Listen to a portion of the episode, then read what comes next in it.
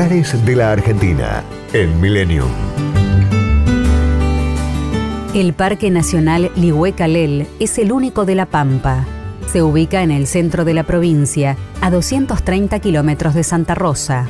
En sus 32.000 hectáreas, cuenta con un paisaje de serranías, pequeños arroyos y un salitral, y conserva sitios arqueológicos donde los aborígenes se relacionaron con el ambiente de las sierras.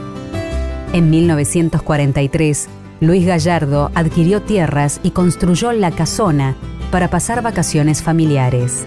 Veinte años más tarde, el gobierno provincial las expropió con fines turísticos. En 1976 cedió los terrenos al gobierno nacional, que creó el parque para asegurar la conservación de la biodiversidad regional.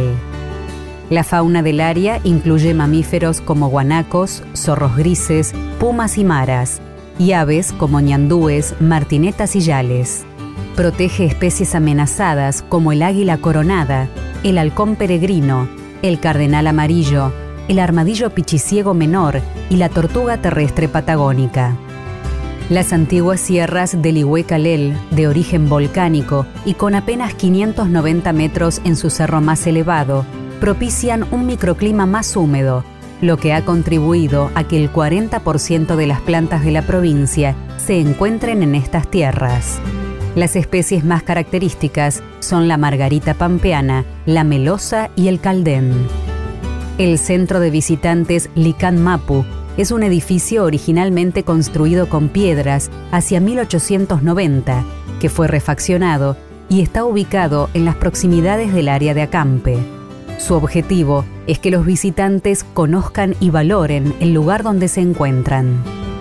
Los senderos de variadas distancias y dificultades son del Valle Namuncurá, Interpretativo La Casona o Estancia Santa María, El Chenque, Pinturas Rupestres y Caminata al Cerro de la Sociedad Científica Argentina. El Valle de las Pinturas es una muestra del arte de los pueblos originarios, se encuentran representaciones de estilos geométricos y símbolos complejos en colores rojo y negro.